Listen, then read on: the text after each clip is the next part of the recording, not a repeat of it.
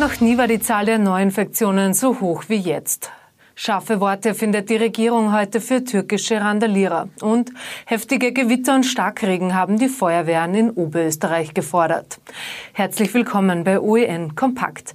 Mein Name ist Jasmin Baumgartinger. Mehr als ein halbes Jahr nach Auftreten der ersten Corona-Fälle ist von Entwarnung heute noch keine Rede. Jetzt steigen auch die Zahlen in Oberösterreich wieder. Binnen 24 Stunden hat es hierzulande mehr als 40 positive Tests gegeben. Insgesamt sind mit Stand Montagmittag 131 Menschen am Virus erkrankt. Das ist der höchste Wert seit Anfang Mai in Oberösterreich. Besonders betroffen ist der Bezirk Linz-Land. Dort gibt es aktuell 40 Corona-Fälle.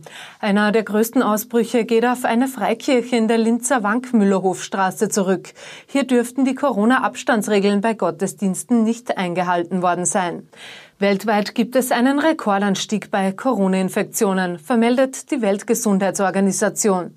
Beinahe 200.000 Neuinfektionen hat es am Wochenende weltweit binnen 24 Stunden gegeben.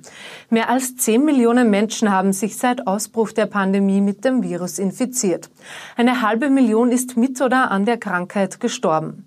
Am schwersten betroffen sind weiterhin die USA und Brasilien in Lateinamerika. Angesichts dieser Zahlen erzürnt heute ein neuer Corona-Eklat die Welttenniselite. Nur zwei Wochen nach der umstrittenen Adria-Tour mit zahlreichen infizierten Spitzenspielern wird die deutsche Nummer 1 Alexander Zverev beim Feiern in Monaco erwischt. Er wird auf einer Party des Modedesigners Philipp Plein gesehen und gefilmt. Dabei hat sich Zverev vor einer Woche noch für sein verantwortungsloses Verhalten bei der Adria-Tour entschuldigt und angegeben, sich selbst zu isolieren. Die Tenniswelt schüttelt den Kopf. Wie egoistisch kann man sein, schimpft sein australischer Kollege Nick Kyrgios. Von Zverev gibt es kein Statement. Gestern war noch versucht worden, die online kursierenden Videos von der Party zu löschen. Mit scharfen Konsequenzen droht die Regierung heute den Randalierern, die bei den türkisch-kurdischen Konflikten in den vergangenen Tagen in Wien Favoriten auch die Polizei attackiert haben. Aus der Sicht der österreichischen Bundesregierung es ist völlig inakzeptabel, dass auf österreichischem Territorium türkische Konflikte ausgetragen werden. Hunderte türkische Jugendliche hatten antifaschistische Kundgebungen gestört. Es wurden massiv mit Gewalt Angriffe gegen Polizisten gesetzt, auch gegen Versammlungsteilnehmer. Es gab Flaschenwürfe, Pyrotechnik wurde massiv eingesetzt, auch mit Eisenstangen wurde vorgegangen. Wir haben umfangreiches Bildmaterial, das gerade jetzt ausgewertet wird. Und jede Straftat, die im Bildmaterial dokumentiert worden ist, wird konsequent verfolgt. Sieben Polizisten und ein Polizeihund sind verletzt worden. Die Regierung vermutet türkische Vereine als Anheizer hinter den Ausschreitungen und zitiert den türkischen Botschafter ins Außenministerium. Noch im Sommer soll außerdem die Dokumentationsstelle für den politischen Islam in Österreich die Arbeit aufnehmen. Das Ziel der Dokumentationsstelle für den politischen Islam ist es, auf wissenschaftlicher äh, Grundlage die Netzwerke und Vereine zu durchleuchten, die der Nährboden sind für die extremistische Ideologie des politischen Islams. Die Türkei sieht die Sache anders und zitiert den österreichischen Botschafter in der Türkei ins Außenministerium. Österreichs Behörden würden tagelang Demos von PKK-Gruppen zulassen und türkischstämmig junge Menschen bei Polizeieinsätzen verletzen.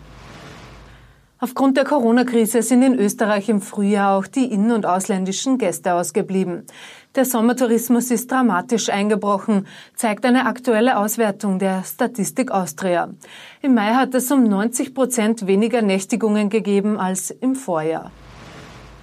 150 Anzeigen sind Mitte Mai wegen der Corona-Kurzarbeit gegen Unternehmen verhängt worden. Die Finanzpolizei hat seitdem knapp 2500 Betriebe in Kurzarbeit auf mutmaßlicher Förderbetrug kontrolliert. Manche haben Mitarbeiter abgemeldet und gleich mit illegal Beschäftigten weitergemacht. Andere haben ihre Mitarbeiter zur Kurzarbeit angemeldet, diese aber normal weiterarbeiten lassen. Enorme Mengen Wasser hat das Unwetter Montagabend in Teilen der Bezirke Braunau und Vöcklerbruck gebracht. Laut Feuerwehren sei das Hochwasser kaum zu beherrschen gewesen. Im Raum St. Pantaleon und Zellermoos mussten 30 Feuerwehren 120 Einsätze abarbeiten. Keller sind mit Wasser und Schlamm vollgelaufen, Straßen waren unterspült und überflutet. Die Aufräumarbeiten haben heute noch den ganzen Tag angedauert. Ein Blitzschlag bei einem Gewitter hat in der Nacht auf Sonntag einen Waldbrand am Schwarzkogel im Windischgarsten ausgelöst, der erst am Nachmittag entdeckt worden ist. Mit dem Polizeihubschrauber sind mehr als acht Tonnen Wasser aus dem Kleinkassee in das unwegsame Gelände geflogen worden. Das hat den Waldbrand gelöscht. Am Semmering ist eine Wanderin gestern nach einem Blitzschlag gestorben. Der Blitz dürfte in den Wanderstock der 53-Jährigen eingeschlagen und sie über steiles Gelände geschleudert haben. Sie war sofort tot. Ab Mittwoch gibt es in Oberösterreich ein neues Freizeitticket, mit dem der gesamte öffentliche Nahverkehr genutzt werden kann. Das Ticket kann als Familienticket genutzt werden. Es kostet 24,90 Euro und gilt einen ganzen Tag lang für bis zu zwei Erwachsene und vier Kinder. Ich erwarte mir heuer rund eine halbe Milliarde Euro, die durch diesen Ausflugstourismus nach Oberösterreich kommen und davon profitieren die Gastronomie, die Hotellerie, die Freizeitbetriebe, aber natürlich auch der Einzelhandel. Denn wir wissen aus einer Studie, dass rund äh, ein Viertel dieser Ausgaben direkt im Einzelhandel äh, ausgegeben wird und er kann, so wie der Tourismus insgesamt in Zeiten wie diesen, mehr als brauchen. Zu kaufen gibt es das neue Ticket beim Verkehrsverbund, den ÖBB, den Linzlinien und den Regionalbussen. 5000 Euro statt wie bisher 3000 Euro bekommen ab Juli jene, die sich ein Elektroauto neu kaufen. Das hat Umweltministerin Leonore Gewessler von den Grünen heute angekündigt. Auch die Förderungen für E-Motorräder und Elektromopeds werden angehoben. Wer eine private Ladestation baut, bekommt 600 statt wie bisher 200 Euro.